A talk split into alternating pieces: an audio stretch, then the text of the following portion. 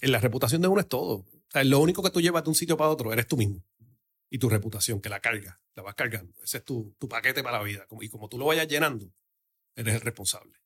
Tú puedes ser hoy Cándido Alfonso, el de Paytech, eh, mañana eres Cándido Alfonso, el de la unidad, mañana el otro día eres Cándido Alfonso, el papá de Patricia, Daniela, Isabela. Para otra gente eres Cándido Alfonso, el hijo de Cándido o el hijo de Anita. Pero cómo ven eh, a esa persona en cómo es, quién es, eso te toca a ti.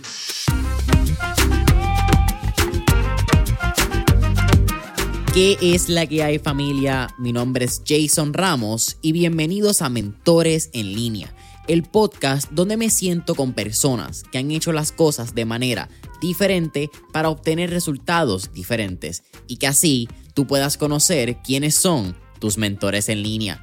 Gracias por sintonizar el episodio de hoy y ahora unas palabras de las compañías que hacen este episodio posible. El episodio de hoy es traído a ustedes por la familia de Rompón Entregas. Rompón Entregas es la solución de entregas same day para negocios puertorriqueños que buscan fortalecer la experiencia de compra que le brindan a sus clientes día a día. Algunos de los beneficios que usted como dueño de negocio obtendrá cuando se conecta a Rompón Entregas son que su cliente obtendrá entregas rápidas el mismo día y también obtendrá comunicaciones automatizadas con detalles de su orden. Usted como dueño de negocio también tendrá un equipo de servicio al cliente personalizado que le brindará un servicio de entregas los 7 días de la semana, enfocándose en el área metropolitana de Puerto Rico, mientras mantienen un costo fijo por entrega, familia. Escuchen eso, costo fijo por entrega. Así que si esto es algo que te interesa para ti, para tu negocio o para el negocio de un conocido, puedes solicitar el servicio de Rompon Entregas entrando hoy a la página web www.ronponentregaspr.com. Nuevamente, www.ronponentregaspr.com. Cándido Alfonso, en vivo y en persona. ¿Qué está pasando, hermano? Todo muy bien, llegamos por fin. Oye, agradecido. Llegamos, no, a mí no sé, a mí- eso de hablar en terceras personas. Llegué. Llegué. Hablar en terceras personas es cool. Eh, habla en equipo, habla en grande. Sí, pero hay veces que la gente lo usa para divert la responsabilidad en las cosas. Wow. Acuérdate, eso pasa mucho cuando algo sale mal y, y- o, no, es que no pudimos, no debimos. Bueno, ¿quién es responsable? Tú. No pude, no debí. Eso en lingüística, hablar en terceras personas cuando no toca, es divert responsabilidad. Hay que aprender a uno a coger la, la, La la dura y decir no pude, no debí, no quise, porque eso te das la responsabilidad tú mismo. Eso ha sido algo. Es más, si ahora no, no- no íbamos a empezar esto así, pero bueno. No, no, no, tranquilo. Oye, eh, me parece genial porque algo que sí hay que hablar es que dentro de tu vida en la faz pública, mayormente tú has hablado mucho de lo que son tus hobbies. Tú has hablado de cigarros, has hablado de licor, has hablado de lo que es la salud mental del hombre, el propósito, lo que es ser un mejor hombre. Quizás poca gente conoce todo el marco empresarial que hay alrededor, bueno, todo el lado de hustler que hay alrededor, vamos a hablar de Ajá, esos términos, pero el lado de Cándido. Pero eso de hablar en tercera persona y, y coger responsabilidades, ¿puedes decir que fue algo que las compañías te enseñaron a decir, sabes que yo soy el fundador, yo soy el CEO, es mi responsabilidad porque yo soy quien manda el barco? Tú sabes que yo no me acuerdo. Eso yo lo aprendí de alguien que me lo dijo. O lo aprendí en una clase o, alguien en un momento dado que yo estaba presente habló o me lo leí en un libro eh, de que en la manera que uno habla y se refiere a uno, eh, uno asemeja las palabras y lo que uno está diciendo diferente y también se, inter- se interpreta la parte psicológica de cómo uno cambia cuando dice las cosas. Y cuando uno habla en primera persona, sobre todo cuando son cosas que tienes que aceptar, lo estás diciendo para ti mismo. Por eso te digo, yo no pude, yo no debí. Tú estás liderando un equipo y sale algo mal. Fíjate que esto este error lo cometen mucho y es un error a propósito de eso tú tienes un líder que, que salió bien el proyecto del grupo, es que mi grupo, es que mi equipo salió mal, nuestro equipo no dio pie con bola con eso. No, loco. Si tú eres el the box stops where? Dicen que al final del día, si tú eres CEO de una compañía, la responsabilidad de lo bueno y de lo malo termina allá arriba. Termina contigo. Yo quiero aceptar responsabilidad, como estamos diciendo ahorita, it is what it is. Lo bueno y lo malo. La vida es de aceptar responsabilidad. Nobody cares about you more than you. Y tienes que empezar con siempre uno ser honesto con uno mismo y, y cuando estés hablando de las cosas, sean duras o si son buenas, son tuyas. Y ahí sí te digo, lo que tú hagas bueno, quien tú eres, de lo que tú estés orgulloso de ti mismo, celébralo, dilo de frente. Porque el ego hay que alimentarlo. No es lo mismo ser arrogante que tener confianza en ti mismo. El arrogante cae pesado. El arrogante es un show off y probablemente se está compensando por otras cosas. Claro. Probablemente hay una deficiencia en algún área de su y vida. Y necesita ser arrogante, necesita demostrar a lo mejor lo que no es. Claro. Pero carry yourself with confidence es bueno para uno. El ego le han dado una connotación negativa. Eh, de hecho, yo sé que hay alguien que me va a decir que si digo el ego está mal, porque no, la palabra no es ego, pero la usamos como, comúnmente, el ego. Claro el ego uno tiene que mantenerlo saludable y uno tiene que sentirse orgulloso de lo que ha hecho, de lo que ha logrado, de los errores que ha cometido, porque se aprende de ellos y uno sigue para adelante. Así que no te tires para abajo. Cuando te salgan las cosas bien, celébralas. Cuando salgan mal, acéptalas. Y no trates de reflejárselas hacia otro. O a nosotros. O pudimos, o no debimos. No, no, si es tuya, es tuya. La vida es un MVP, brother. La vida es un MVP. En tecnología que usamos... En, Minimum Viable Product. Producto mínimo viable. La vida hay que vivirla con un MVP. Porque nunca vas a llegar al producto final perfecto. Así que mira la vida como un MVP. Tú eres lo mejor que tienes para hoy. ¿Cómo sigo tratando de mejorarlo? ¿Qué cosas le añado? ¿De dónde tomo? ¿De dónde aprendo? La vida es un MVP. Ahorita estábamos hablando en este pre-podcast session que, que, estuvo espectacular y agradecido por tu tiempo, eh, de tu crianza y de tus años creciendo, aunque fue en Puerto Rico, pero con una crianza cubana. Y algo que yo quería empezar el podcast, aunque dijiste que no empezó como quizás queríamos que empezara, eh, es que en el research, que bastante particular que se me hizo buscando a Candida Alfonso, cuando de momento buscas las imágenes y hay siete imágenes solamente de Candida Alfonso y tú dices, mierda, ok, ¿cómo vamos a tener esta conversación? A la me la disfruto. Encontré una cita que tú dijiste de tu papá. Y tu papá decía que todo lo que importa en este mundo es tu nombre y tu palabra. Si tú mantienes tu nombre y tu palabra en check en el lugar, el resto va a caer. Eso es correcto. ¿Cómo eso cambió tu vida? Mira, mi papá, eh, si empezamos desde el principio, como debe ser, mi papá salió de Cuba, mi papá y mi mamá, los dos son cubanos. Papi sale de Cuba a los 14 años, de hecho, literalmente, y esta, fue, esta es la historia verídica. Mi abuelo era, era capitán de la policía bajo el gobierno de, Batista. Así que literalmente en cuanto Fidel Castro llega, eh, para no ser el cuento ese largo, a mi abuelo lo van a fusilar porque es, contrario por completo. Así que mi abuelo se va de, de, de Cuba mi papá está pichando un juego de pelota de su escuela. Estudiaba creo en La Salle, en Cuba. Y está literalmente pichando un juego. Y mi abuela llega, lo saca del mount de pitcher, vestido de pelotero, lo monta en un avión clandestino ahí escondido. Le dice, siéntate aquí, no te muevas hasta que llegues a Miami. Y mi papá llega a Miami vestido de pelotero a los 14 años. Sin mi abuela y sin, mi tío. Mi tío es siete años menor que mi papá allá llaman a un tío de él y le dice, mira, aquí tenemos a fulanito eh, para que lo venga a recoger. Y allá fue mi tío, eh, el tío de él, eh, y lo recogió. Papi viene, papi, a esa edad mi, abuela y mi tío salen, no sé si unos meses después también. Y papi empieza a trabajar desde los 14 años para mantener a mi abuela y a mi tío fregando platos, estudiaba high school por la noche en, no sé, en algún sitio que se estudiaba por la noche allí. Y por el día trabajaba, o sea, trabajaba a los 14 años. De ahí viene para Puerto Rico porque su tío eh, monta en Puerto Rico una fábrica de una marca de salchichas famosa que había en Puerto Rico en esa época, se llama la salchicha Savoy. que era, hacían la bolita Savoy, que era una mortadella, jamón de cocinar, esas cosas, y montó una planta de eso. Eh, por ahí le brinqué por encima que primero tuvieron como un negocio de distribución de huevos y no sé qué, y distribuían comida por toda la isla y no sé qué. Eh, ya para el 70, eso fue en el 70, 68, y empieza a trabajar con, con mi tío cuando montan esta fábrica de, de embutidos. Eh, en esa fábrica yo trabajaba. Esa fábrica, me acuerdo, a los 12 años en verano, eh, papi me llevaba y yo trabajaba en la línea de meter las salchichas en las latitas, porque ahí no estaba automatizado nada. Y me pagaban como 15 pesos a la semana. Y me daba el cheque, me acuerdo, me llevaba al restaurante El Paraíso en la carretera número uno y me cambiaban mi cheque, me daban mis 15 pesos y yo estaba que era millonario a los 12 años con, con 15 pesos.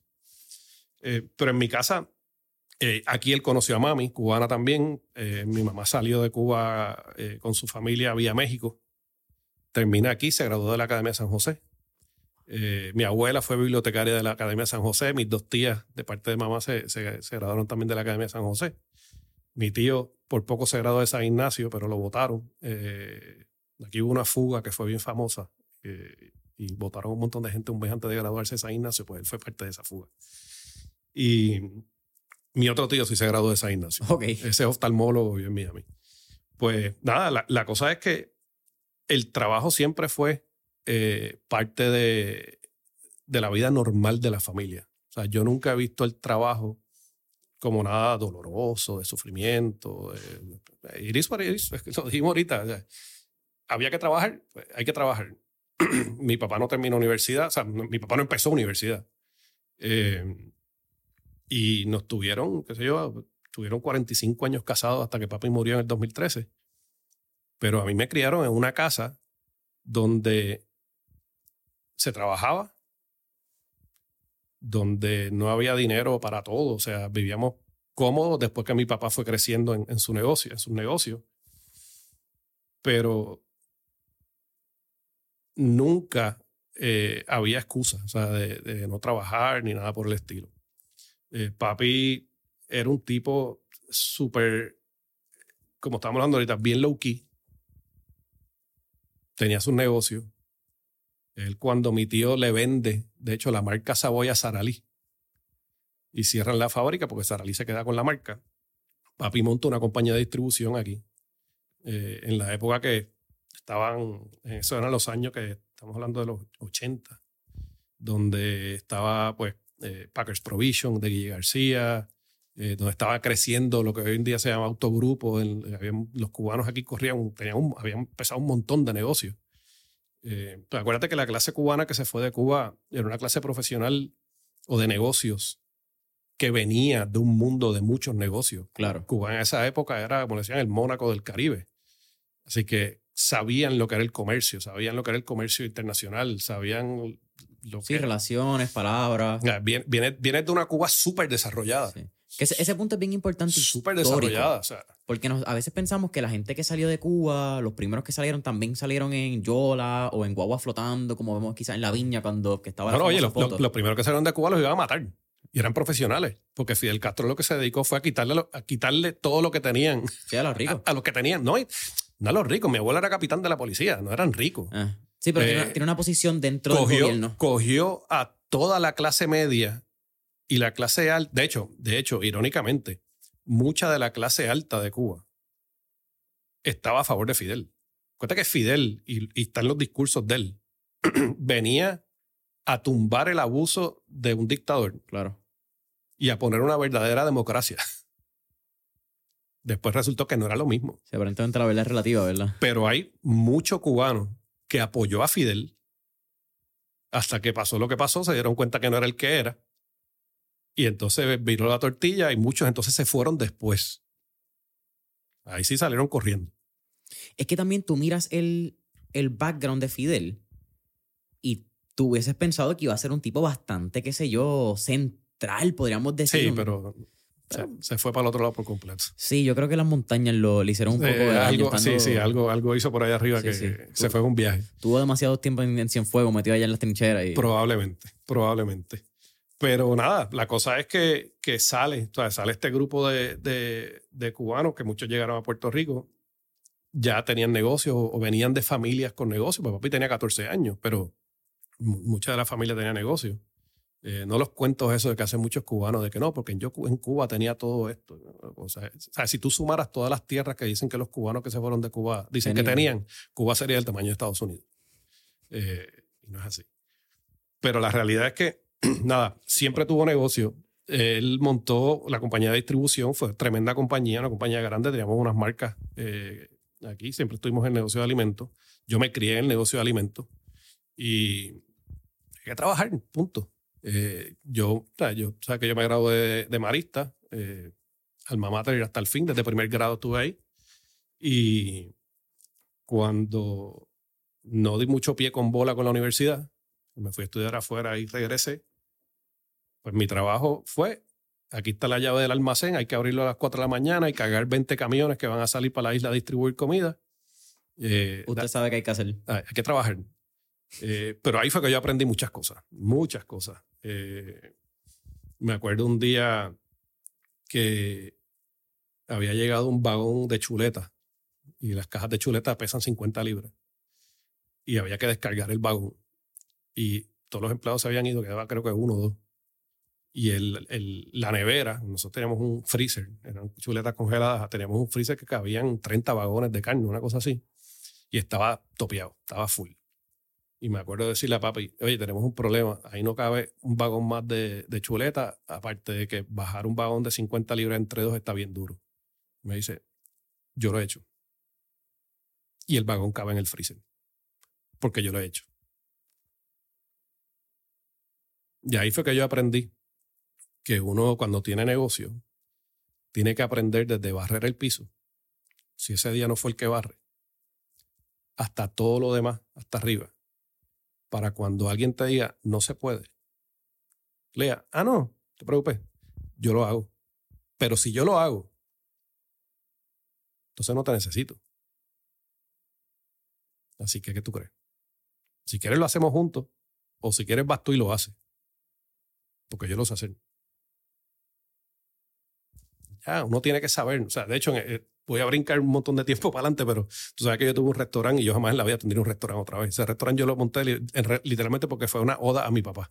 Vamos a hablar de eso. O si quieres, podemos hablar de eh, porque, porque está como que en el timeline, quizás estamos haciendo como dos líneas de tiempo. Bueno, es que eh, tú y yo dijimos los dos que tenemos ADD los dos, así que esto es, si pasa una mariposita por ahí, nos, nos fastidiamos. Pero, eso fue lo que escuché que, y tuve la oportunidad de ir a Che, eh, me senté en la parte de atrás donde estaba la foto Pregúntame si me acuerdo de la foto. Cuando lo fue, no me acuerdo qué mierda que no he ido otra vez. Pero fue una oda a tu papá, como estás diciendo. Y atrás había una foto, creo que era del Palacio de Cuba, donde estaba tu papá, que tenía como unos 10 años para la foto. Sí, ahí, lo que hicimos fue, eh, yo, eh, yo contraté a esta artista local que se llama Natilla Rivera, es una chulería. Ella pintó el mural completo. El mural es una foto que teníamos allí en H eh, de una calle que va al Palacio Nacional. Pero yo encontré, o mami me dio una foto de mi papá, mi tía y mi tío, cuando eran chiquitos, corriendo bicicleta frente a la, frente a la casa. Era una foto en blanco y negro. El mural se pintó completo a colores. Y yo a Natilla le di la foto. Era literalmente una foto casi dos por dos. Vieja. Imagínate, una foto de los años. Sí, sí, que es blanco y negro, pero ya está amarilla. Y literal. Y le dije, yo quiero que tú me los pongas a ellos tres, como están en esta foto en la calle corriendo bicicleta juntos que me los pongan en el mural en la calle. Y esa muchacha ha hecho un, una clase de trabajo. Y todo el mundo iba y pensaban que la parte. Que, eh, de hecho, todo el mundo pensaba que los tres niños que estaban en bicicleta en blanco y negro estaban en la calle, eran parte de la imagen original, porque estaban corriendo bicicleta en la calle. Eh, y cuando él decía, no, no, esto es una foto aparte que se, se puso ahí. Y quedó bello, bello, bello. Eh, y la realidad de eso es que mi socio Mundi, Mundi Morín, que, que, fue mi socio en H, mi socio en, en la unidad, eh, él es de familia cubana también. Y yo le dije, mira, este restaurante en realidad es, una oda a mi papá, porque papi, como siempre estuvimos en el negocio de, de, comida, de distribución de comida, yo literalmente me crié detrás de los counters de las panaderías de Puerto Rico. O sea, yo cuando no estaba en escuela, yo me iba con papi por las mañanas eh, o, por, los weekends y era literalmente las panaderías. O sea, yo conozco, conozco a los dueños de todas las panaderías de Puerto Rico porque vivía detrás del, mostrador allí sacando los dulces y comiendo y, de chiquito me crié en, las panaderías y en restaurantes. en, mi, casa la comida siempre fue un, algo muy importante. Eh, por ahí también aprendí a comer en restaurantes y, a- y me, me gusta. Entonces, ese negocio yo lo monté porque papi y yo hablamos varias veces de tener un restaurante juntos. Pero entre una cosa y otra, yo me fui por el mundo de tecnología, eh, que literalmente mi compañía la empecé en un escritorio, en una oficina como de 25 por 25, que compartíamos mi papá y yo después que el negocio de él cerró. Eh, y después te hago ese cuento porque fue un momento bien difícil. Y estaba papi en un escritorio vendiendo carne, mami en otro escritorio facturando del negocio de papi, y yo en otro escritorio, uno al lado de otro, o sea, sin partidura ni nada, uno al lado del otro. Y yo sentado en el otro escritorio tratando de vender servicios de cobrar cheques electrónicos, cheques sin fondos electrónicamente, que fue por donde yo empecé en el mundo de, de, de fintech, que es el nombre hoy en día así estilizado que dan. Sí, no, ahora esta maestría de fintech. Sí, sí, sí, no, ahora esto es otra cosa. Eh, pero por ahí fue que yo empecé. Entonces, ese negocio, cuando papi muere, papi muere, sea, mi papá era un tipo que no le daba ni catarro. Y en el 2012 le diagnostican cáncer del páncreas y en ocho meses se murió. Eh, que, que estuvo cabrón, porque papi, me acuerdo que estaba un día en mi oficina, recibo una llamada de él y me dice, oye, ¿qué tú haces? Le digo, aquí en la oficina, eran como las 6 de la tarde. Ah, pues cuando termine, pasa por casa que que hablar contigo. Así, así como yo te lo estoy diciendo. Y le digo, ¿pero pasó algo? Me dice, no, no, no, es que tengo cáncer y necesitamos hablar. Y yo, "Per- per- perdóname, pero ¿cómo que tienes cáncer? Sí, sí, sí, es que me llegaron unos resultados ahí, tengo cáncer, así que tenemos que sentarnos a hablar. Ven para acá cuando acabe. Esa fue la sutileza del, del mensaje de mi papá para decirme que tenía cáncer. Y nada, fui a la casa y ahí fue que me dijo que tenía cáncer del páncreas y que, que estaba complicada la cosa. Eh, al otro día se montó un avión, se fue para Miami, a, a- con- donde mi tío, mi tío es el, el chairman del Bascom Palmer en Miami, del Hospital de Ojo. Así que tiene acceso a todo el sistema de Jackson y toda la vaina. Y allí le se, lo, se los reconfirmaron de tres hospitales que él le mandó los resultados a todos los head oncologists de John Hopkins y no son demás. Y sí, nada, ocho meses, done. Y se acabó la cosa. Pero ahí, pues, yo me quedé con esas ganas de, de algún día hacer eso y como por lo que eras de la vida me metí en la industria de, de restaurantes y de, y de barras, pues, y tú sabes que, why not? Y mi socio estuvo de acuerdo y dijo, pues vamos los dos. Mi familia es cubana también. Y hace falta un restaurancito cubano por aquí, algo chévere, algo cool. Eh, y lo abrimos un mes antes de la pandemia. y ahí sí que estuvo bien divertido. Timing. ¿ah? No, no, no, eso es eh, aprender a golpe, que siempre es una de las mejores maneras de aprender. Porque eso, eso se llama ver si uno tiene las bolas de evolucionar, de cambiar, de actuar, o si uno se frisa.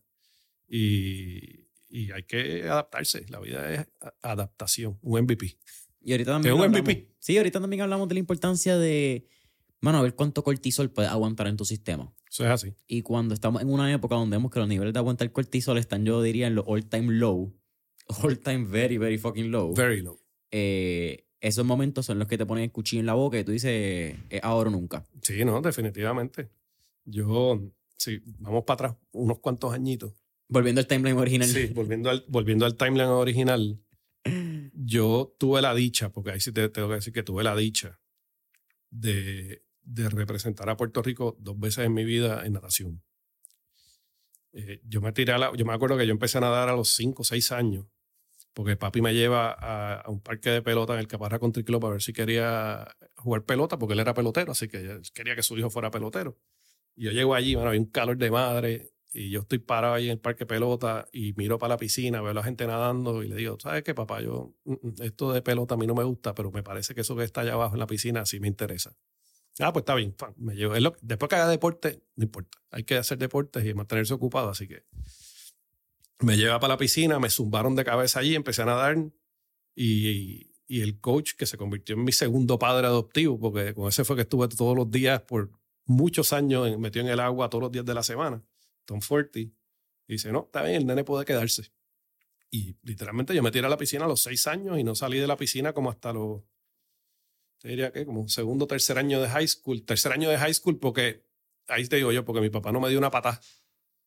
Y, y yo lo que quería era ya pariciar y janguear un poquito. Entonces la vida de la natación es bien sacrificada. O sea, esto era práctica todos los días. A MPM. En la temporada fuerte, pues era práctica por la mañana y por la tarde después de la escuela.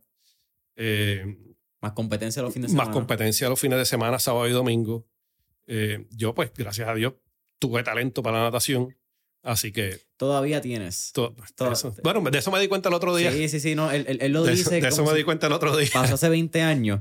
Pero él no lo dice aquí, pero hace un año este caballero rompió básicamente, creo que. No, no rompí ningún récord. Ningún récord. También le ganaste a todos y le diste una barrilla por un par de segundos a todos 50 plus. Y también hiciste el cruce de Cataño. Hice el cruce de Cataño, nunca lo había hecho, el de Cataño a San Juan, de San Juan a Cataño, sí, ese estuvo bien interesante, estuvo bien chévere. Pero nada, el, el, agua, el agua para mí ha sido, siempre ha sido un hogar y eso, yo tuve 30 años sin tirarme a la piscina otra vez. Y el año pasado fue que yo me tiré al agua de nuevo y, y lo hice por unas razones bien particulares. Eh, pero para mantenerte un poquito la línea de por donde iba, eh, yo me tiro en el agua, empiezo a nadar, empiezo a competir, cualifico para los, los Juegos eh, CCCAN, eso es la Copa Caribe y Centroamericana en el 82, que era en Cuba, of all places.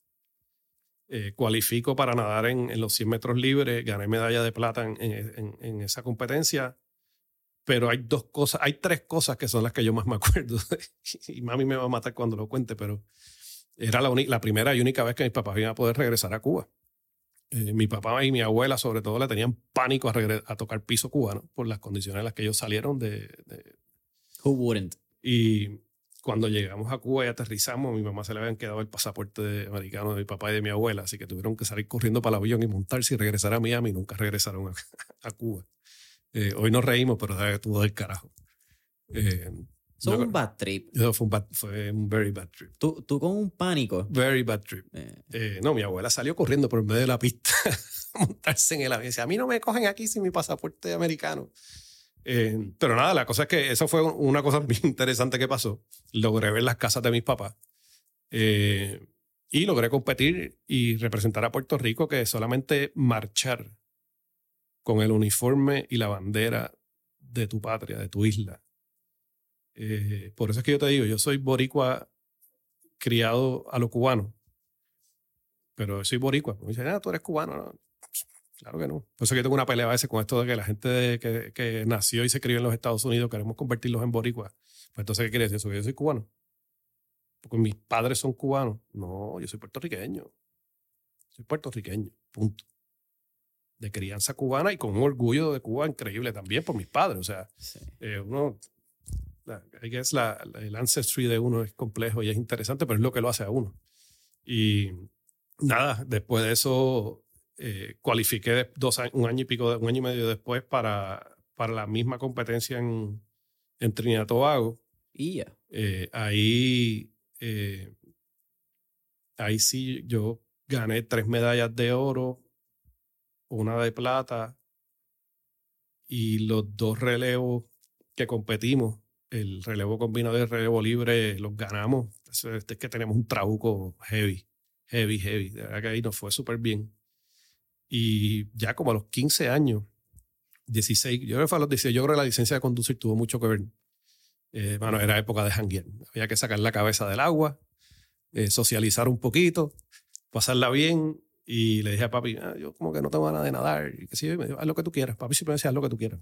ese, uno, aprende de la experiencia, haz lo que tú quieras.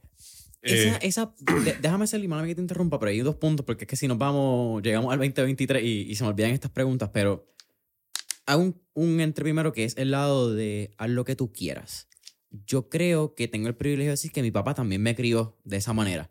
Y mis papás siempre me dijeron, eh, pero particularmente mi papá siempre me dijo, tú sabes lo que está bien y tú sabes lo que está mal. Adelante, papá. ¿Cómo eso, mirándolo quizás 30, 35 años después, forma tu vida? Como que tú crees que esa enseñanza de ahí hace como que un, una perspectiva de Cándido no que sea única, pero bastante particular a tu visión de vida? Definitivamente que sí. Eh, yo, o sea, yo te puedo decir que la palabra más importante, y, dejamos atrás lo de, lo de, lo de papi con, con cuidar tu nombre, y eso lo vamos a tocar después, pero ese para mí es un, uno de golden rules. Eh, la reputación de uno es todo. O sea, lo único que tú llevas de un sitio para otro eres tú mismo.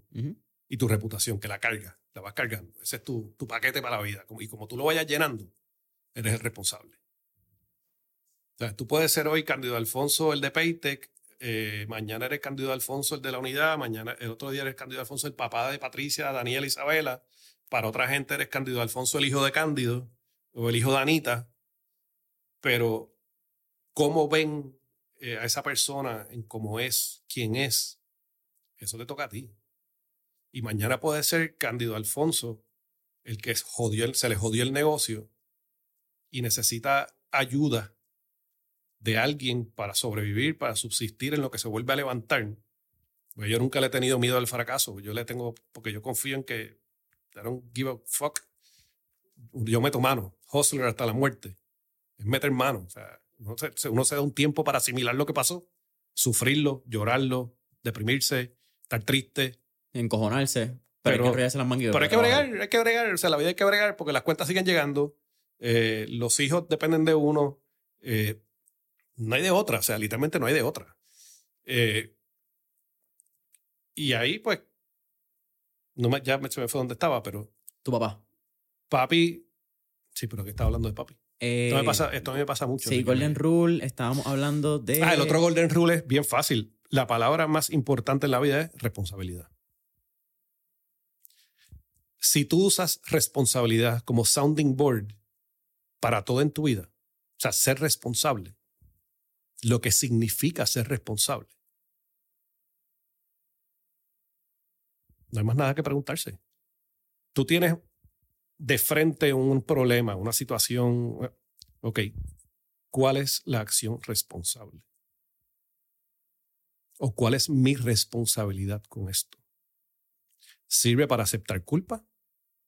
¿Sirve para ayudar? ¿Sirve para entender? ¿Sirve para accionar? Responsabilidad. Tú le dices eso a un hijo, haz lo que tú quieras, pero sé responsable. Bueno, si le has enseñado bien lo que es ser responsable y el sentido de responsabilidad, se fastidió. Se fastidió. Cuando usted a las 2 de la mañana, a las 3 de la mañana en la placita y alguien le está diciendo, no, vamos a hacer esto, vamos a hacer lo que yo, y, y tienes duda en el gut de si eso de verdad debería hacerlo o no, y diga, mm, eh, ¿estoy siendo responsable si yo hago eso? No, pues no. Responsabilidad. Punto y se acabó.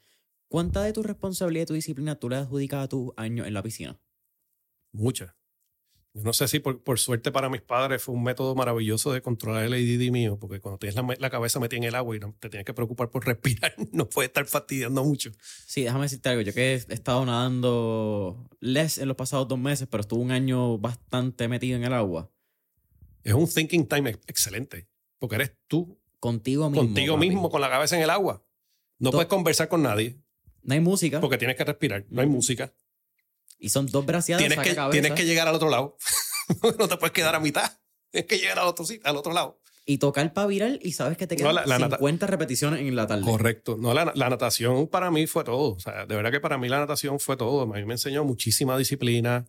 Eh, es un deporte individual. Mm. A mí siempre, quizás uno de los flaws que sí me dejó a mí la natación y yo he tenido que aprender a ser diferente con eso, es que la natación era yo y yo. Claro, aprendí que si lo hacía mal, el único responsable era yo. Así que cuando me encojonaba porque nadaba mal, era conmigo que me enfogonaba. Y tenía que manejarlo. Si lo hacía bien, era conmigo que me tenía que alegrar.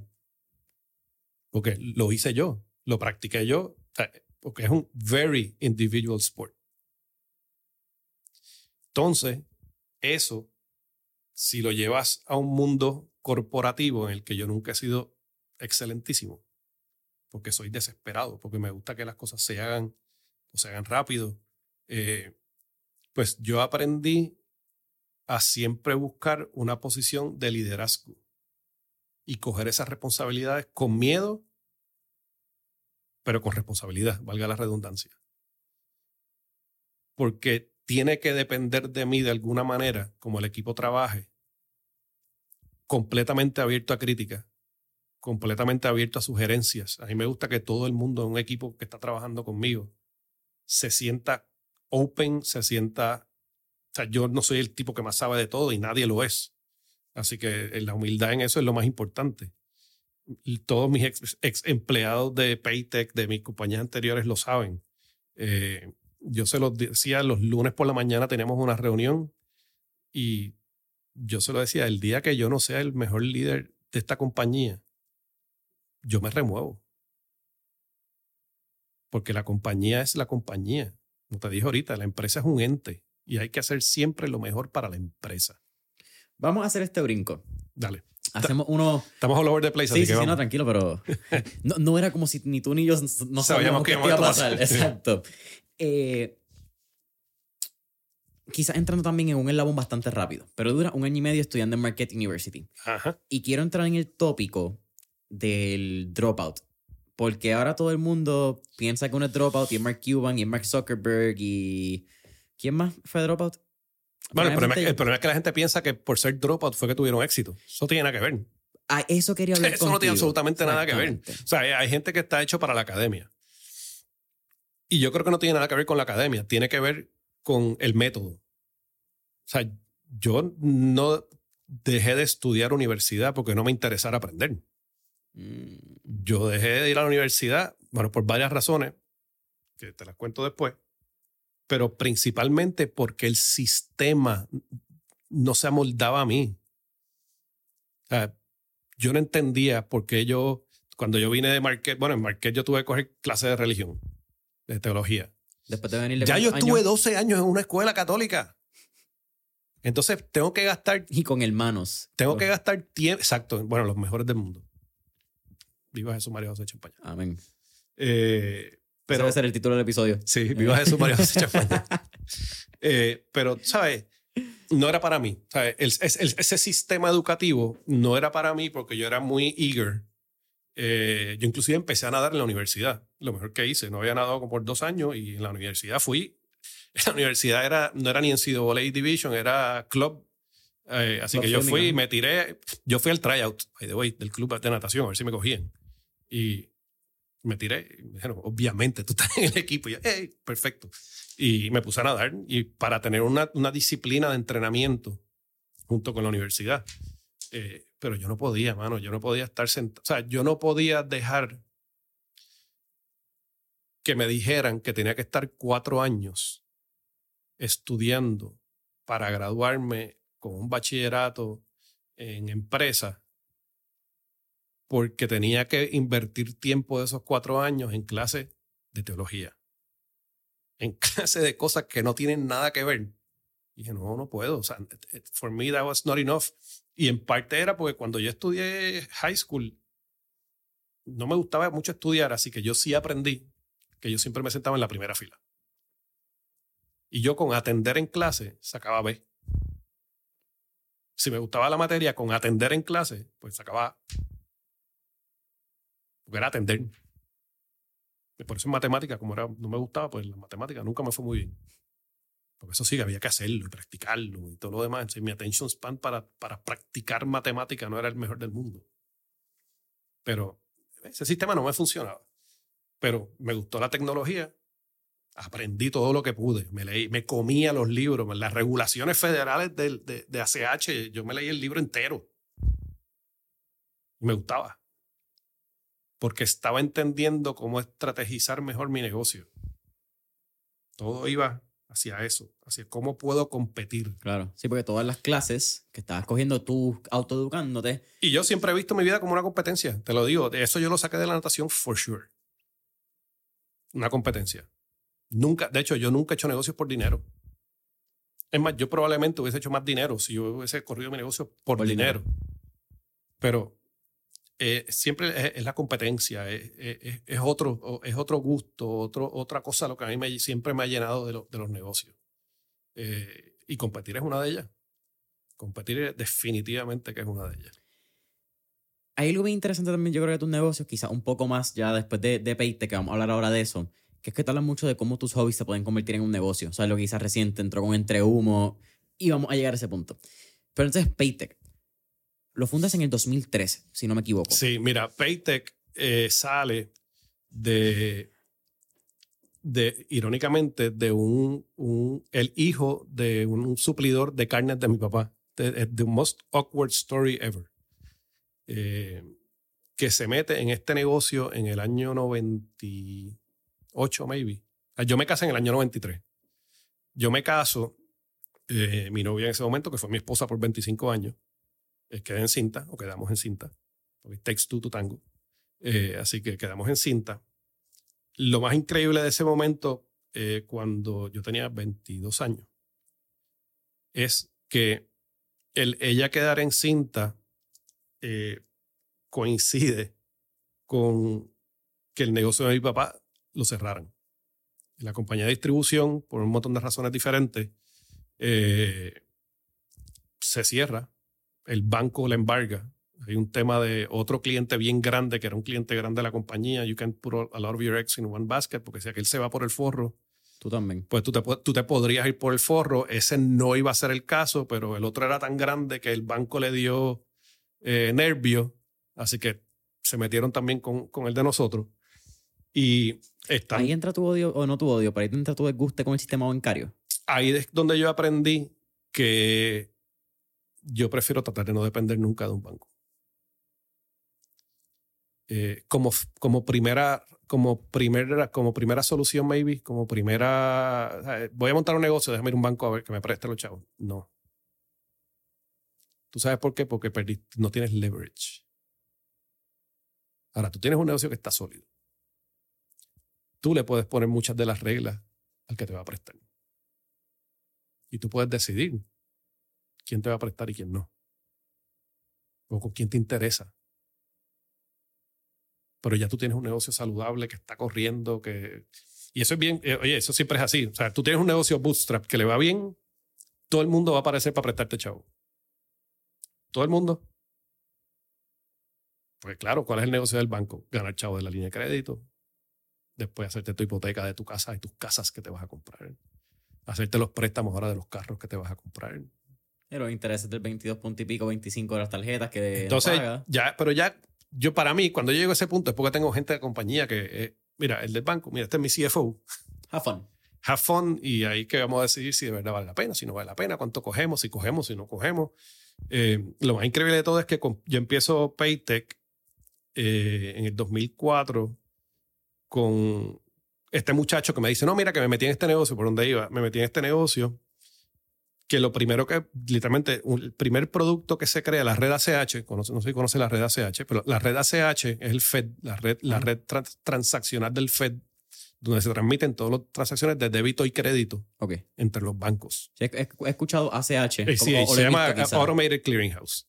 Ah, ese, es el clearing, ese es el clearing house de transacciones interbancarias que están todos los bancos de los Estados Unidos conectados. Así que cuando tú vas online y pagas con tu número de ruta y tránsito y tu número de cuenta de banco, lo que se crea es un débito electrónico que corre por la red ACH, debita tu cuenta de banco y ya.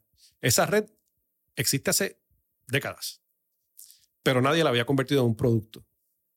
La usaban los bancos entre ellos, o los bancos le daban a ciertos clientes un software así bien viejo para mandar algunas transacciones por ACH, eh, mayormente de crédito para pagar nómina, etcétera, etcétera. Pues esta gente se inventa que hay una regla dentro de la red ACH que tú puedes coger un cheque devuelto, pues en esa época se hacían muchos cheques, y si el cheque rebota por falta de fondo, tú puedes redepositarlo electrónicamente hasta dos veces más. Porque la regla en los cheques era que si un cheque rebota, tú lo puedes redepositar. Pero ya después que rebota una segunda vez, no podías volver a depositarlo. Tenías que caerle atrás el que te lo dio para cobrarle. Pero cuando el cheque tú le metías en el proceso la parte de la CH de convertirlo en un débito electrónico, tú podías tirarlo la primera vez como cheque y si rebota, dos veces más por ACH electrónicamente para tratar de cobrarlo. El ACH tiene prioridad en la banca a los cheques. O sea que los débitos que vienen electrónicamente a una cuenta de banco se pagan primero y los cheques se pagan después. O sea que tiene más chance un cheque de cobrarse si se convierte electrónico que si se, se redeposita como papel. Electronic goes over, over, over paper. La cosa es que esta gente se crea este producto de recobrar cheques. Y yo, coño, esto está bien cool. a mí me gusta la tecnología. Literalmente mi primera computadora fue una Commodore Big 20. No sé si alguna vez has oído de esa computadora, tampoco has oído de la Commodore 64, que fue la que vino después. Eh, Yo lo que conozco de esa época es el dial y lo... sí, no, el Que- dial que lo cuentan. El dial era horrible. Pues la cosa es que el negocio de mi papá lo, lo embargan, aquí brincando así como los locos. Y en ese mismo momento, yo le digo a mi papá en sus oficinas eh, que tenía que hablar con ellos. Ahí, con, literalmente con la gente del banco allí, para que no nos lleváramos ninguna caja ni nada por el estilo. fue un embargo de un montón de millones de pesos. Eh, agarró a mi papá y a mi mamá y le digo, mira, eh, fulana está encinta. Y, y mami pegó un grito. Me dice, ¿cómo pasó eso? ¿Cómo es posible? Y en este momento que estamos viviendo. Y papi, gracias a Dios, se metió antes de que yo diera una contestación y dijo, no queremos saber cómo pasó. Nos podemos imaginar cómo fue que pasó. I wonder why. Eh, sí. Or how. Y me mira bien serio y me dice, tú estás del carajo. Así como te estoy mirando yo, me dijo, tú estás del carajo. Obviamente yo me quedé patitieso, como dicen los cubanos. Y miro a papi y se echa a reír. Me dice, tú me vas a hacer abuelo a mí tan joven. Por lo menos un nieto es algo para celebrar en este momento tan difícil que estamos teniendo. Si se van a casar, ah, tenemos fiesta también. Y se paró y me dio un abrazo. Yo dije, diablo, este motherfucker. Yo pensé que me iba a cortar la cabeza. Y literalmente, eh, eh, nosotros, mi papá era bien orgulloso en ese sentido. Mi papá siempre dijo que la palabra quiebra nunca iba a estar al lado de su nombre. Así que él dejó que el banco se quedara con la casa. Dejó que el banco se quedara con los carros. Nosotros todos nos los quitaron. Literalmente nos mudamos a casa de un amigo que nos las prestó. O se la alquiló o se la prestó, no me acuerdo. Yo estaba bien jovencito. Y todo se fue a la mierda. Todo. Y a esa edad yo aprendí. ¿sabes? Yo le preguntaba a mami, ¿sabes? yo tenía 21 años y estaba llorando y le decía, mami, ¿qué es esto? O sea, ¿cómo esto es posible? Y dice, bueno, pa- pero papi, tranquilo. Tranquilo. Decía, yo salí de Cuba con nada. Preocupes. Después que esté saludable, para hacerlo otra vez, seguimos para adelante. Pero sereno, sereno. O sea, era una cosa que decía, como este hombre, con todo esto, está tan sereno. But I guess, when you know what it means to not have, tú no le das el mismo valor a lo que tienes. Y si confías en que si lo hice una vez, lo hago dos veces, lo hago tres veces, no importa. It is what it is. Y así mismo, eh, me casé. Cuando me caso, sigo con papi de la mano por un tiempo en lo que él se recibe. Él se pudo quedar con la representación de una de las líneas más importantes que teníamos, que es Smithfield Foods, que todavía al día de hoy, a los 75 años, mi mamá sigue corriendo esa compañía de representación con Smithfield Foods. Eh, y se levanta todos los días a trabajar. Eh, y cuando me caso, más pelado que el diablo, obviamente. Papi me dice, el que se casa quiere casa. Así que mira a ver dónde te vas a mudar. Yo digo, perdóname. Yo no estaba yendo a la universidad ya. Mi ex esposa estaba estudiando en Sagrado, publicidad. Estábamos en tercer año los dos. Y yo me quedé como a, qué sé yo, 20 créditos de graduarme, una cosa así. Oh, wow. Eh, pero me tocaba trabajar, tener una, iba a tener una familia. Así que, nada, me puse a trabajar con papi, buscamos un apartamento que pagaba como 400 pesos mensuales, no había chavo, así que un matres en el piso por las primeras dos o tres semanas hasta que el suegro nos regaló un jueguito de cuarto y a preparar con, lo que, con todo lo que nos prestaron y regalaron amigos el cuarto de la bebé que iba a llegar y a trabajar. Y ahí, un día, sentado con papi en su oficina, él estaba vendiendo sus carnes, pasó esto de los cheques, yo empecé, y dije a esta gente, mira, sí me interesa, yo voy a ser representante de ustedes para ver cómo vendo esto. Me dijeron, mira, tú vendes el servicio de cobrar cheques y te pagamos una comisión por todo lo que se cobre, todos los cheques que se procesen. Ah, pues perfecto. Ahí mismo firmé y empecé a, dije, bueno, yo conozco a la gente de los supermercados, A ellos le dan cheques como el diablo. Así que fui directo a Pueblo. En aquella época, que era Pueblo, era bien grande. Eh, y tuve la suerte que me dijeron, oye, nos gusta eso. Y tenemos un montón de cheques de vuelta. Por ahora les rebotaban no sé cuántos miles de cheques eh, mensualmente. Y me los dieron. Yo me ganaba como dos mil pesos mensuales y yo pensaba que yo era millonario. Dos mil pesos en aquella época eran bien diferentes a dos mil pesos hoy en día. Bueno, ¿tú crees que no? Estamos hablando de 94, 95, excepto por la gasolina que estaba como a 26 chavos. Eh, oye, sí, estábamos un 30% por debajo en muchas cosas. Claro. Pero eh, daban por un poquito más, daban por un poquito más que hoy en día. Pero, bueno, sin miedo. Y ahí empecé, pero entonces me gustó, me gustó esa parte de tecnología atada con finanzas, con, con, con, el mundo bancario. Y fui aprendiendo de esa industria. Me enamoré de esa industria y por ahí seguí. En el 2004 empecé Paytech. Eh, Paytech es una historia que vale la pena hacerla, porque Paytech, eh, yo la empiezo, eh, conozco a este americano que viene del mundo de logística y lo conozco por, por una convención que voy de, de pagos electrónicos y todas esas cosas en el 2004. Y yo le digo, mira, el mundo de ACH todavía se puede desarrollar más. Está bien joven los productos que se están desarrollando. En Puerto Rico todavía no hay nadie bregando con esto y me está yendo súper bien hace falta crear una pasarela de pago, hace falta crear eh, una terminal virtual que la gente pueda coger pagos por teléfono, entrarlo ahí en el ambiente de call center y leverage de verdad el mundo de ACH, de las transacciones por ACH, que tiene todos estos tipos de transacciones que se pueden hacer. Eh, y él me dice, pues dale, vamos a hacerlo. Él tenía una compañía de, él tenía una, él tenía una división de desarrollo de software eh, que le daba servicio a una compañía de logística que él tenía en, en Texas, en Plano, Texas. Me dice, pues dale, ¿cuántos chavos tú tienes? Le dije, ninguno. Pero hay una oportunidad bien grande. Me dice, pues tú sabes que yo tengo la compañía, yo voy a desarrollarlo. Yo voy a comprar los hierros. En esa época había que hacerlo todo en data center y uno tenía que comprar servidores y todas esas vainas. No existía el cloud. Pero es mío. Y yo te voy a dar entonces una licencia porque me dijo, me gustó la idea. Inclusive para yo venderla en Estados Unidos. Así que yo te doy una licencia exclusiva para Puerto Rico. Yo me quedo con la licencia para Estados Unidos, pero si tú quieres puedes vender en Estados Unidos, porque al final del día yo voy a ganar chavo porque me vas a dar también un poquito de cada transacción. Yo, ok, pues cool, dale, vamos. Pero déjame a mí diseñarlo. O sea, yo nunca he escrito una línea de código en mi vida, pero yo sí te puedo diseñar los interfaces y decirte, somebody's going to make it happen con código, o sea, los developers lo van a hacer. Pero la parte del negocio y la parte de cómo tiene que, el customer experience, eh, sí. How pretty.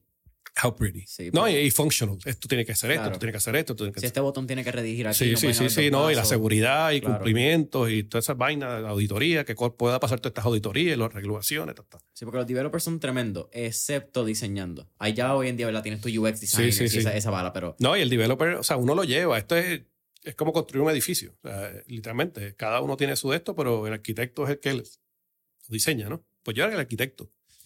Y lo desarrollamos, arrancamos, ahí crece, ahí nace Paytech eh, con, con, la solución. Y literalmente yo creo que te dije que Evertech y yo empezamos en el mismo año.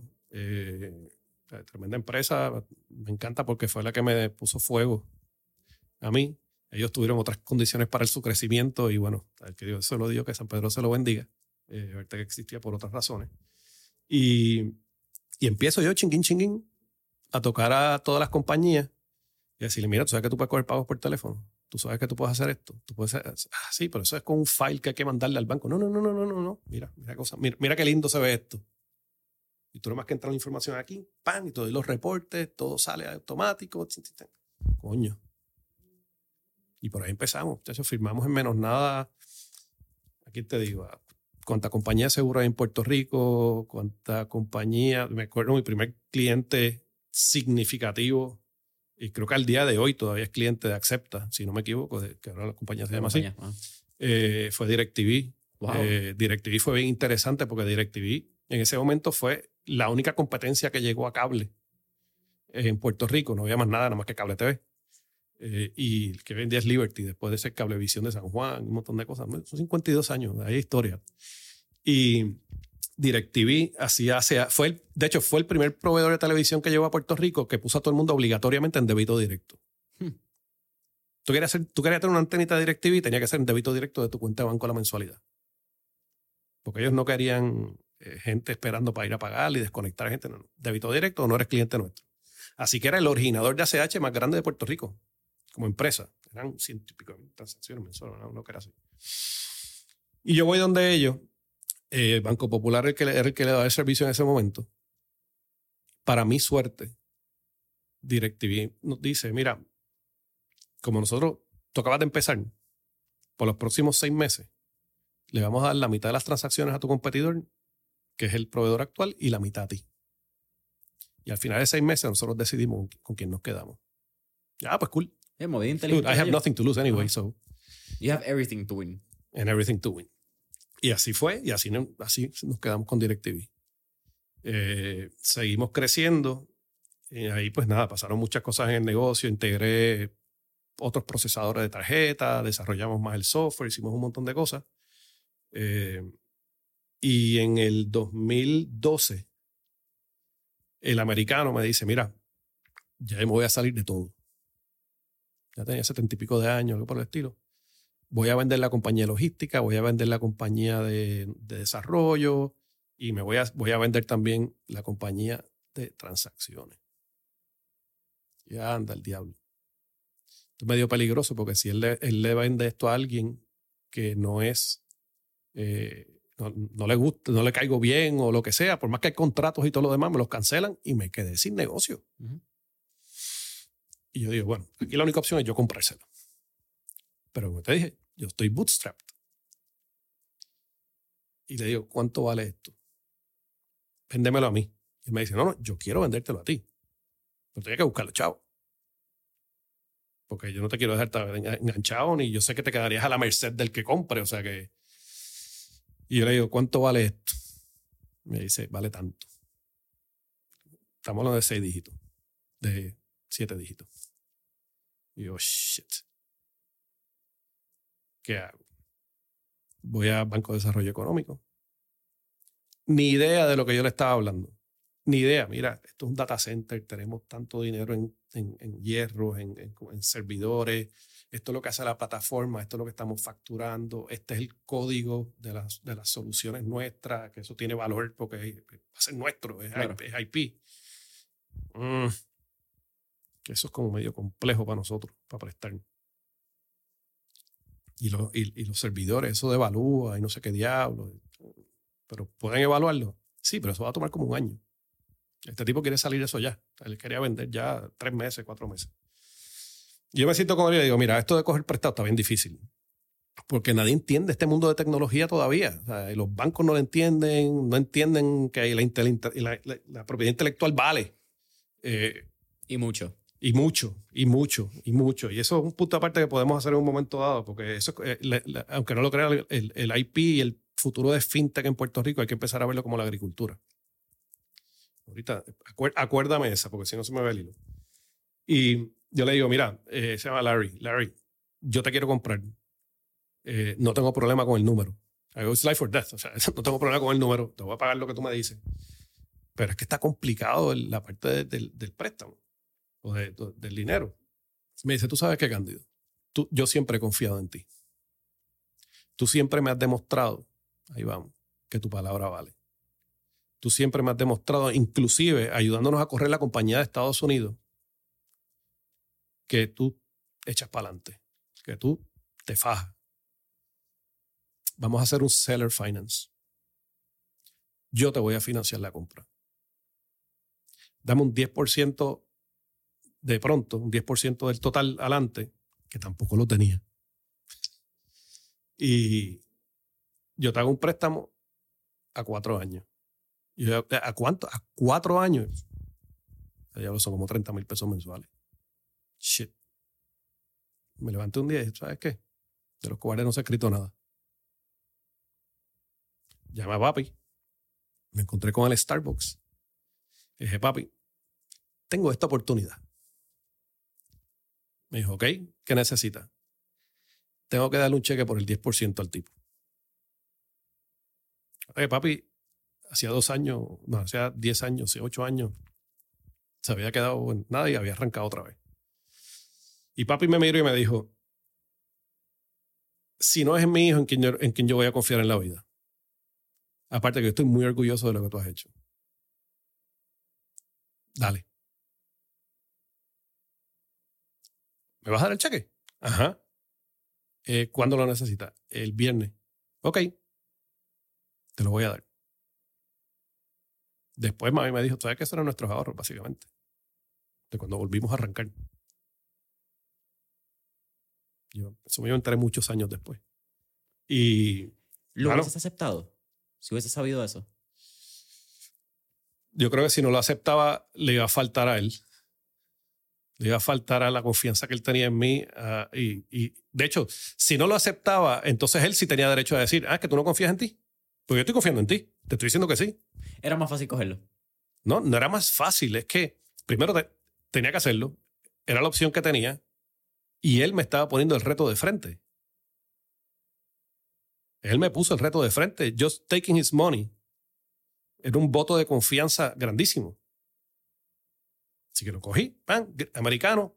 Toma. Dale. Volé para allá. Compré la compañía. Eso salió en unas cuantas noticias. Sí, sí, DCS 2012. Software, DCS Software Solutions Sí. compro aquello. Acababa de empezar en Puerto Rico la famosa Ley 20. La solicitamos. Creo que fuimos como la. De hecho, éramos eh, Evertec y yo los únicos que la teníamos en tecnología de pago, porque éramos los únicos que, los únicos que existíamos. Vamos a hacer un caveat aquí rápido. Ley 22, individuo. Ley 20, exportación de servicios. Continúa. Gracias. sí. Sí, sí, sí, sí. Eh, Hay que levantar bandera amarilla bastante sí. rápido. porque cuando yo le compro a él la compañía, o sea, literalmente le compré la compañía, no era solamente el software, era todo el portfolio de clientes que Claro. ellos tenían en Estados Unidos. Así que de pronto yo me veo con un zafacón de clientes en Estados Unidos que tengo que atender. Y mi staff de 12, más o menos en esa época en Puerto Rico, estábamos trabajando con nuestros clientes de aquí. Ahora yo tengo que hacer, aprender a hacer una conversión, una comunicación bien orquestada a, que se eran como 600 clientes en Estados Unidos, de que la compañía había sido adquirida, quién la adquirió, quiénes son, que estamos en Puerto Rico, brother. Nosotros teníamos clientes en Alabama, en California, en Connecticut, en ¿Dónde Nueva York, que, que ustedes están en dónde. Pero ¿y cómo es que ustedes procesan ACH? Ustedes son parte de la Reserva Federal. Ajá. A mí me pasó hasta los otros días en Pittsburgh. Dos veces me dijeron, no, no acepto tu tarjeta. Pues literalmente ese fue un proceso bien fuerte porque había que tener esa dinámica. Y ahí es donde uno se da cuenta que aquí hay que salir de esta burbuja. O sea, si, si vamos a poder hacer negocio en otros países, queremos de verdad crecer de Puerto Rico para afuera, hay que abrir, o sea, hay que abrir las gringolas. O sea, nosotros tenemos que aprender a, a, a- bregar mundialmente y lo podemos hacer.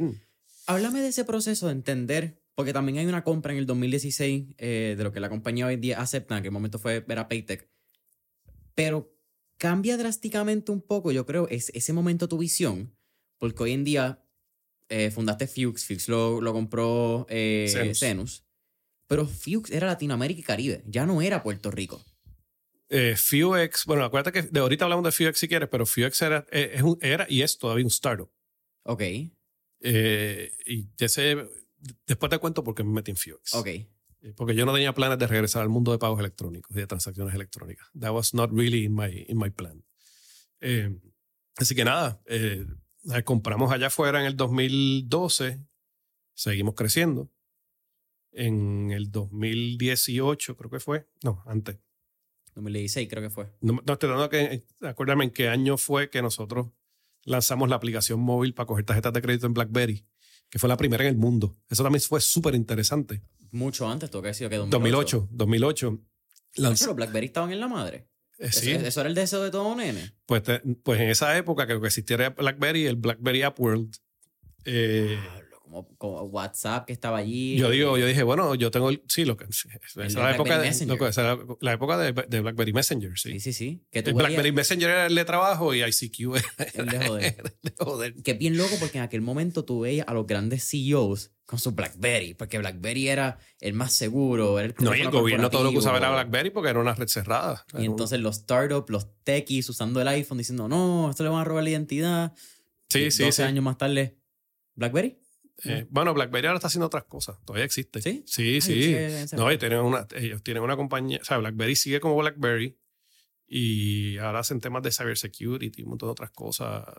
Which was their No les va tan siguen siendo Ajá. públicas, no creo que sean fastidiados todavía, pero ahí siguen. Este es bien difícil una vez tú llegas a ser pública que te, como que, que mueras 100%. Bueno, estuvieron a punto de cuando la acción te baja 3, 4 pesos, está difícil, ¿sabes? Eh, pero nada, ahí siguieron, pero en el 2008 yo dije, oye, espérate, yo tengo, yo soy el dueño de mi tecnología.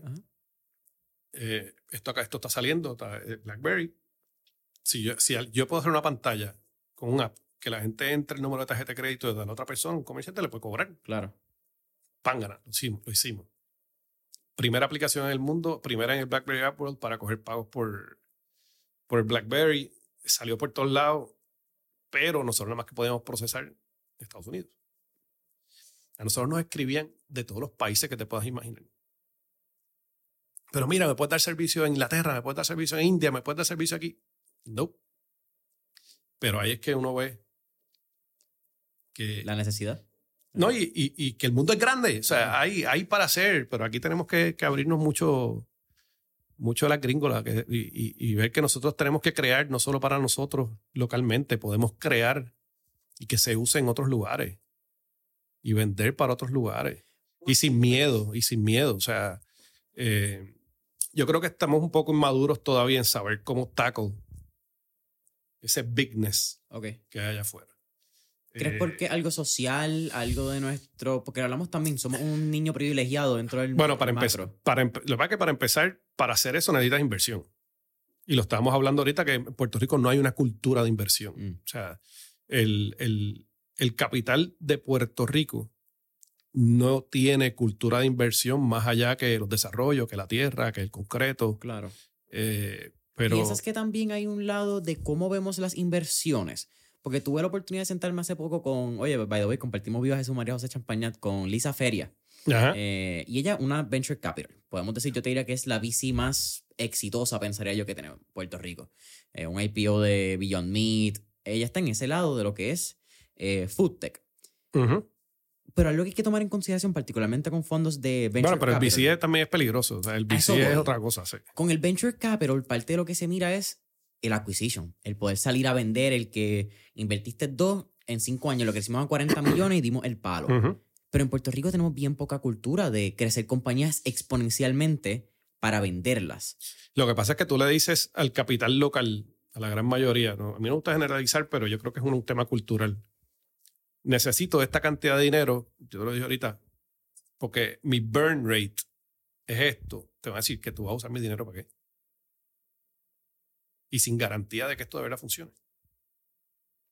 Mm, Yo mejor lo pongo en un edificio, mejor compro real estate, mejor compro tierra, que ponerlo en, en una fintech, que ponerlo en un desarrollo de software que puede explotar y crecer. No lo hay. On the flip side, creo que también el, el local, el startup local, tiene que aprender que tu startup, si quieres capital, tienes que soltar un poquito del ownership. Porque hay muchos que cuando le dicen, no, pero yo te doy tantos, tú quieres necesitas 3 millones de pesos, te doy 3 millones de pesos, pero me tienes que dar X por ciento de equity. Eh, no, no me puedes dar una línea de crédito. No puede ser un préstamo, flat out. Pues, así, así no es que funciona el venture. Así no es que funciona el venture capital. Así no es que funciona eso.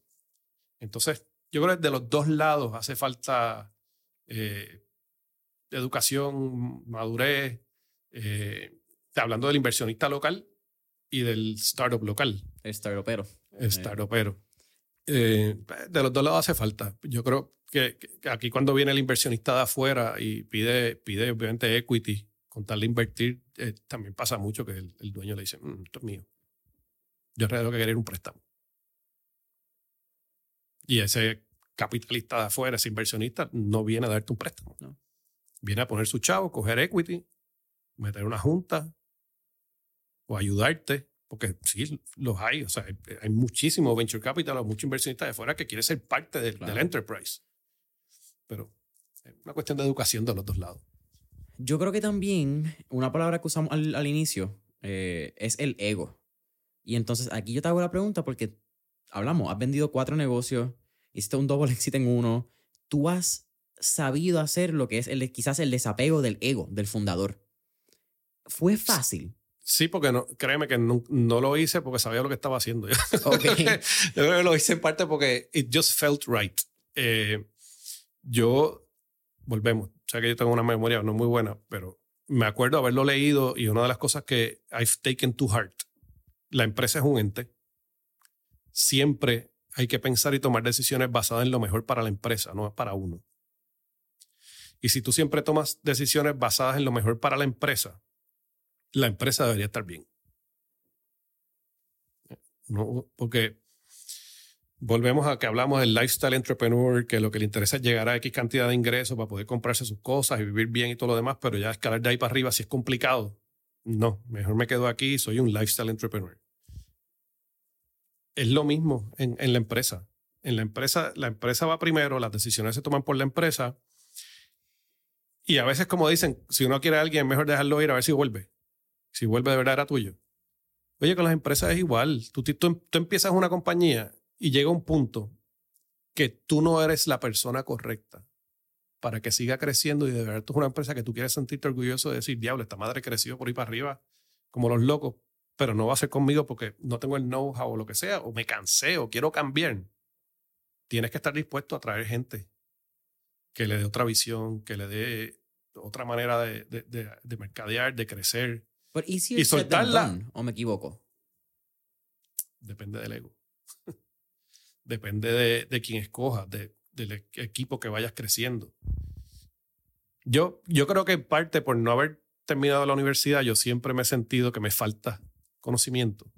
Así que nunca me he sentido que soy el que más sabe. Y siempre me ha gustado tener gente que sabe más que yo. ¿Crees que eso es uno de, las, de los pilares que O sea, hace tu to- éxito? toda la gente que ha trabajado conmigo, te puedo decir, toda, ha estado más preparada que yo eh, en su área. En Acepta yo traje a, que fue mi CEO, que después terminó siendo el CEO, que vino de años en, en Hewlett Packard. La CFO viene de, de banco, de ser CFO de banco. Claro, la pusieron después que yo vendí. Pero en mis dos años de CEO aprendí. Porque yo siempre me gustaba tener gente alrededor que, que me aportaba y que me, me lande. Porque como yo siempre he sido bien soñador. Y lo mío siempre ha sido la visión. ¿Para dónde vamos? ¿Para dónde vamos? ¿Para dónde vamos? ¿Para dónde vamos? Y esto, ¿para aquí es donde tenemos que ir? Lo mío siempre ha sido identificar los nichos o la necesidad y entonces ejecutar contra ella.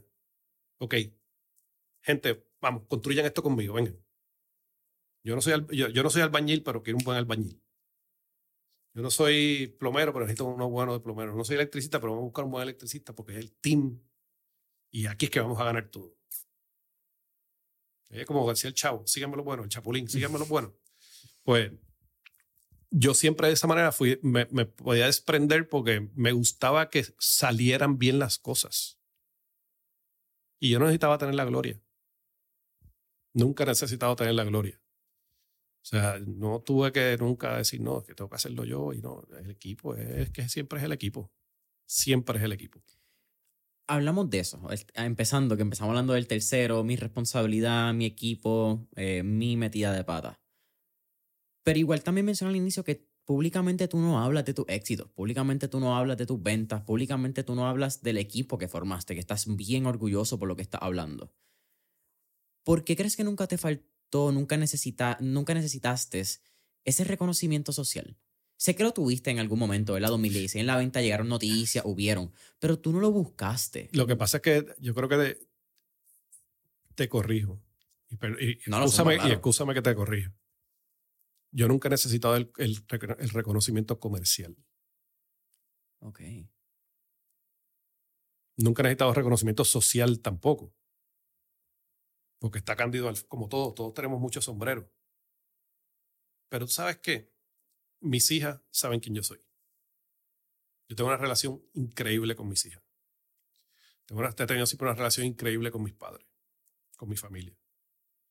Eh, te puedo decir al día de hoy que me siento tan exitoso como los otros hombres de mi familia y yo he tenido unos hombres de mi familia que aunque ellos no lo saben han sido eh, mentores por sus ejecutorias, por quienes son.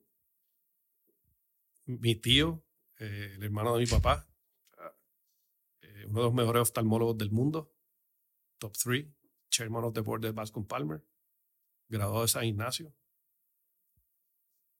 Mi, el esposo de mi tía, la hermana de mami, CEO global de AS, André Klucky.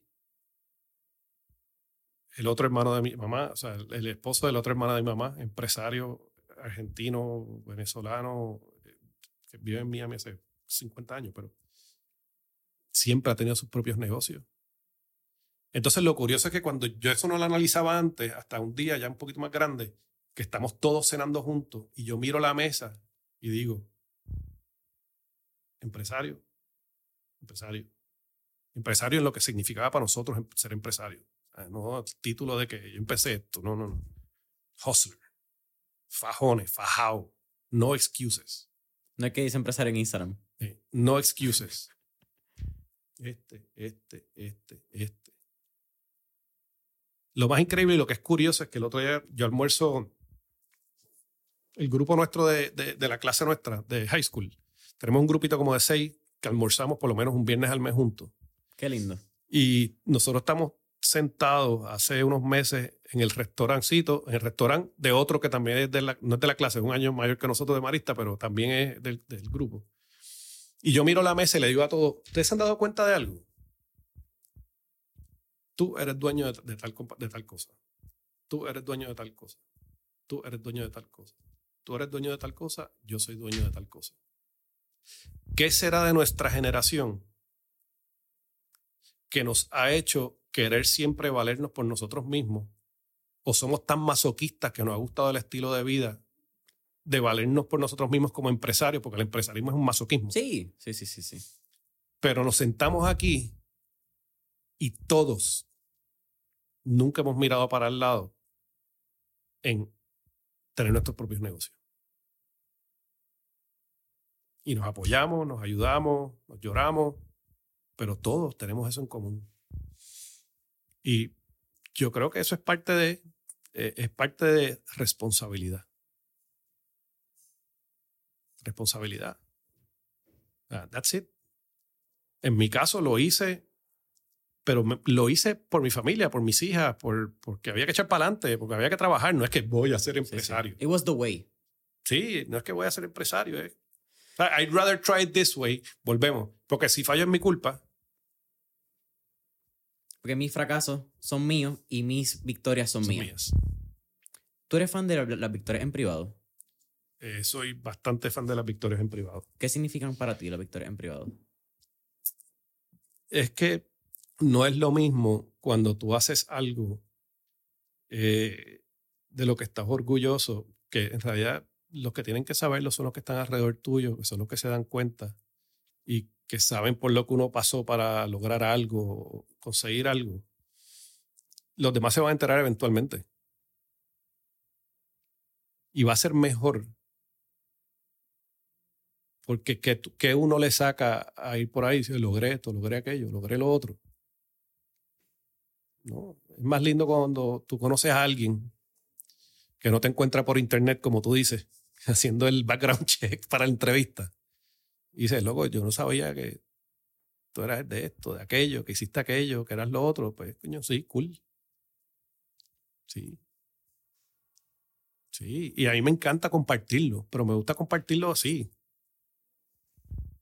One on one. A mí me invitaron, yo creo que la única, la única actividad que yo he ido me invitó Jorge Besú, no sé si conoces a Jorge. Este medalla light. que- eh, No, Jorge Besú él siempre estaba en tecnología, pero en un momento sí, dado sí. hizo unas, unas actividades pre-colmena y todo eso que yo creo que Denis tuvo algo que ver en esa actividad que se llamaba Movimiento Empresarial. Ok, no, pero el beso creo que lo tengo en LinkedIn. Esos panas de LinkedIn. Out a todos Eh, ustedes.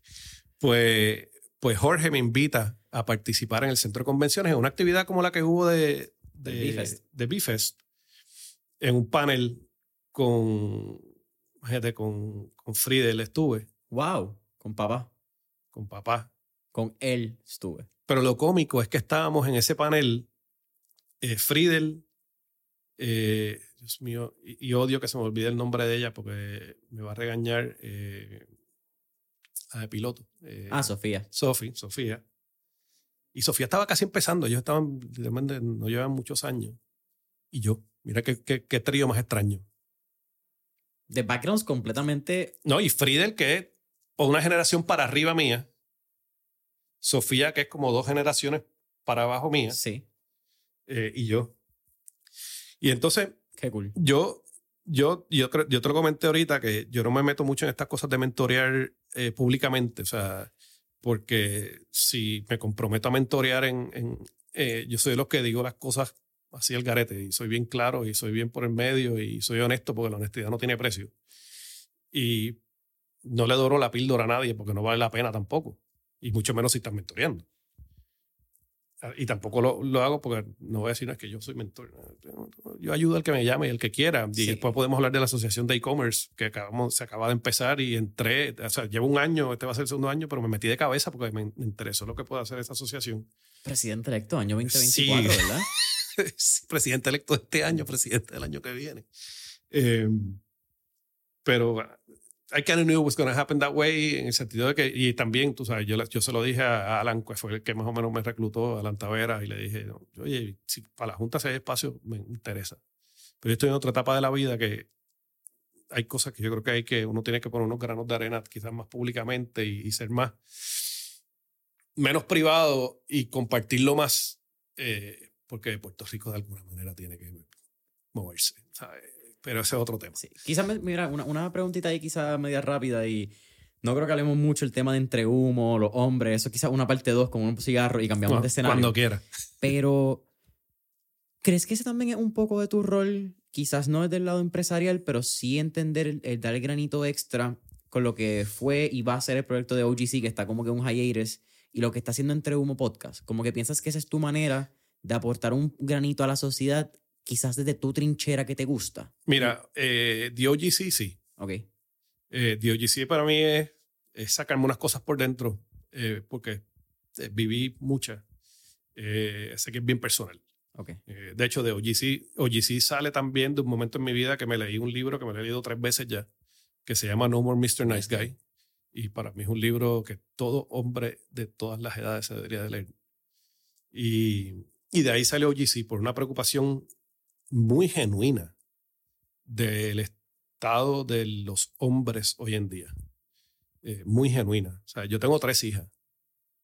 Tres hijas hustler, trabajadoras, eh, trabajadoras en tres industrias diferentes. Digo, la chiquita está en tercer año de college estudiando eh, Food and Beverage Administration en Johnson Wales. Fajona como ella sola, trabajando en un restaurante allá también en lo que estudia.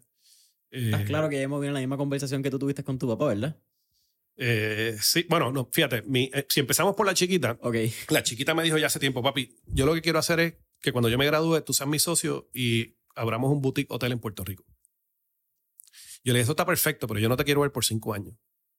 Tú te gradúas, trabaja en hoteles alrededor del mundo donde sea que consigas por cinco años, aprende de verdad y, convierte, no, no, y conviértete en la persona en la que yo puedo invertir. Porque yo no invertiría en alguien que no sabe nada.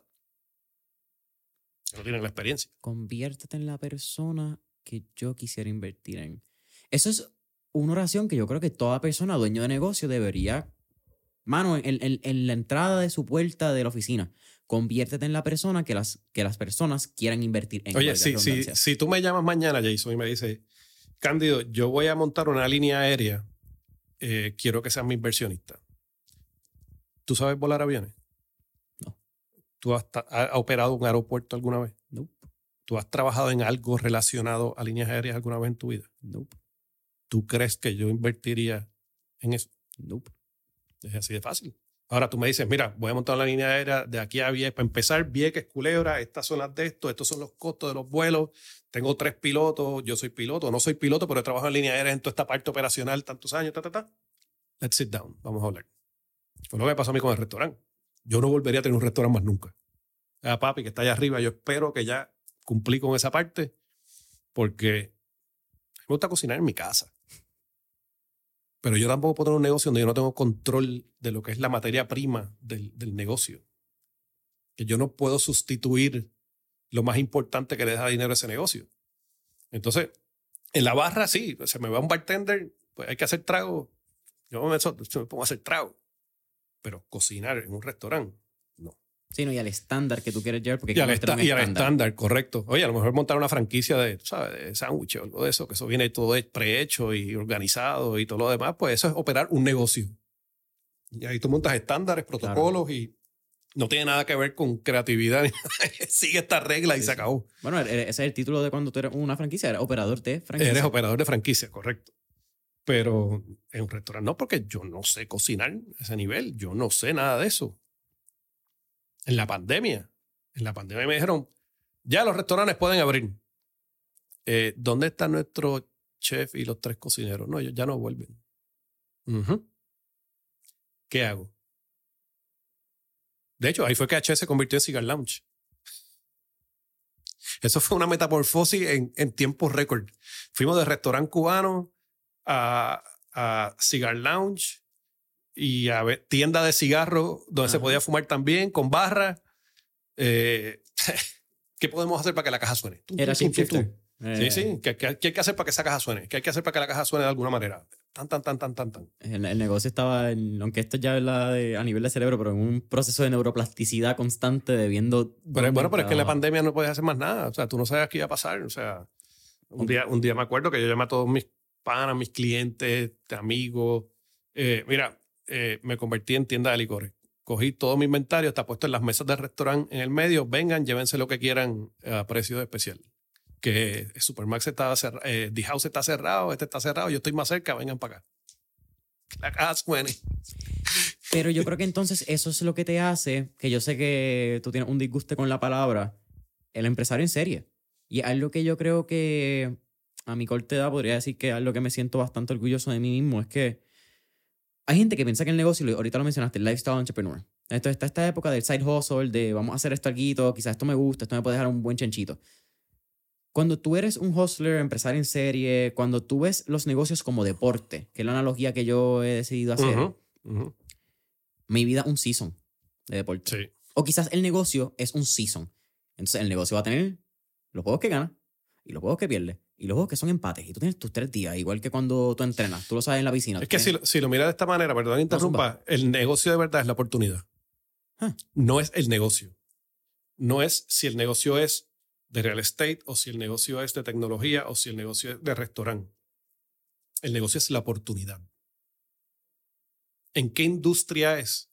Si tú estás dispuesto a aprovechar esa oportunidad en esa industria porque te sientes bastante cómodo en entrar en ella o confías en que puedes aprender lo suficiente para aprovechar la oportunidad, tú estás emprendiendo en esta oportunidad. El how es el negocio. Cuando yo entré en la unidad, que fue por pura casualidad, ya yo había vendido, eh, déjame, me deja saber, tenemos que dejarlo para parte 2, porque no sé ni cuánto tiempo llevamos aquí. estamos eh, una hora veintiséis ya. Ok. Después que le gane a Jorge, no importa. eh, y ahí lo podemos ir cerrando ahí, si tú quieres. Pero la unidad ya llevaba un año y pico fuera de, de H. Y este amigo mío tiene la unidad. Había salido de los socios que tienen la unidad. Pero él en realidad le está dando más énfasis a abrir de los otros negocios. Y la unidad pues estaba como en, en, automático, en un autopilot, que ningún negocio debe estar en autopilot. Y yo le dije, oye, yo entro, pues no tengo nada que hacer. O sea, literalmente, yo en el 2018, yo empecé el enero primero del 2018, 2018, si no me equivoco, sin negocio. Pues el 31 fue mi último día de CEO. Apareció el primer día del año, ya yo, espérate, yo no estoy para ningún sitio, no tengo trabajo. Me acaba de separar también. Así que tampoco tengo que hacer nada con las nenas. Digo, hay dos que están afuera, la, otra va para la escuela y pues, yo la llevaba, buscaba, o sea, compartíamos la madre y yo con, con esas tareas. Pero no tengo negocio.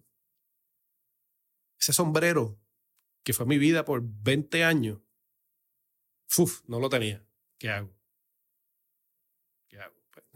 Él tenía la barra y le dije, mira, yo me meto, pero tiene que ser 50-50. O sea, yo te compro la mitad porque dijo, no, pues dale, vamos. La barra, yo entré a la barra, me, me, metí porque me encantaba también esa barra. La unidad es para mí de las mejores speakeasy que hay en Puerto Rico. Y me meto, estudio, me meto en cuanta publicación, todo YouTube, todo es bar, bar management, todo lo que te puedas imaginar. bar marketing, taca, taca, taca. Y digo, ok, ¿qué está pasando en esta barra? Esta barra tiene una clientela de esta edad a esta edad que viene porque es preciosa la barra, porque está bien chula, tomarse selfies, Instagram, todo, los baños son bellos, pero entonces, ¿qué gastan? Un trago en toda la noche para tomarle 14 fotos. Mm, aquí hay que jugar un poquito con el H Club. Empezamos a hacer, empezamos a hacer unos tweaks, poner unos estándares de ventas, unos estándares de inventarios, que no había unas cosas en orden, que todo eso viene de, de, negocio. Es procesos. Es aplicar procesos, protocolos, eh, estándares. Pan, la barra en cinco meses subió casi un 60% de ingresos. Wow. Y a todos los suplidores de licores para hacerlos parte de la barra. Vamos a hacer un relaunching del menú. ¿Quiénes quieren ser parte de este menú de las marcas de licores? ¿Quiénes están dispuestos a... Vamos a vender este menú bien. Entraron. Ok, menú salvaje, chévere, se está moviendo bien. ¿Qué es lo próximo? Reconocimiento. Ok, ¿quién rayos regula esta vaina de que las 500 mejores barras del mundo y todo esto? Tan, tan. Email, networking conozco a Leslie, hablo con Leslie, hablo con Facto, los invito a que vengan, empezamos a intercambiar bartender, hacemos noches de Facto en, en la unidad, noches de la unidad. porque es que a mí me gusta también meterme con el, el, environment de la industria. Y más esa que es divertida. Sí, oye, y, y un shout out, te dije, no conozco a Leslie, sí conozco a Roberto, pues, es del pues, mismo corillo. Pues tú lo ves. Y, eh, eh, Roberto, es, Roberto es the epitome of, of that. Y hay algo que, que tiene la factoría una vez me senté con Roberto a entender el negocio, porque todo el mundo lo que hace es bailar salsa y ver la factoría pero la Management, estándar. Proceso, estandarización. No hay otra manera. A-game. Estos tipos son. Totalmente. That's why they are Total, top 50. Totalmente. Eh, pues nada, literalmente, bueno, la pandemia empezó el 13 de marzo del 2020. Nos, nos trancaron el 13 de marzo del 2020. El 12 de marzo del 2020, ahí me llegó un email que salimos seleccionados una de las mejores 500 barras del mundo. Yo lo miro y digo, damn it. El 12 de marzo. Ese es mi cumpleaños. Eh. Ah, pues ese día digo. Eh, cosas buenas Qué bueno, pero qué malo.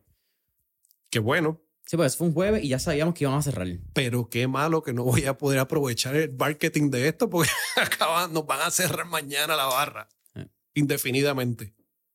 Pero bueno, repost para todos lados. La barra ranquea mundialmente. Ya tú sabes que cuando empezamos a abrir otra vez, todo el mundo y todos los turistas lo veían. Son las mejores barras del, mundo. Uno de los éxitos grandes de la factoría, que se lo merecen. Siempre hace años que son de las mejores barras del mundo. Así que eso te abre. El marketing, la oportunidad. La oportunidad solo, ¿sabes? Solo. Y llegamos ahí. Eh, a mí no me lo creían los empleados de la unidad cuando yo le dije eso. Esta barra va a estar de las mejores del mundo. O sea, este tipo nunca en su vida ha, ha estado en este negocio. En serio, ¿de qué es lo que está hablando?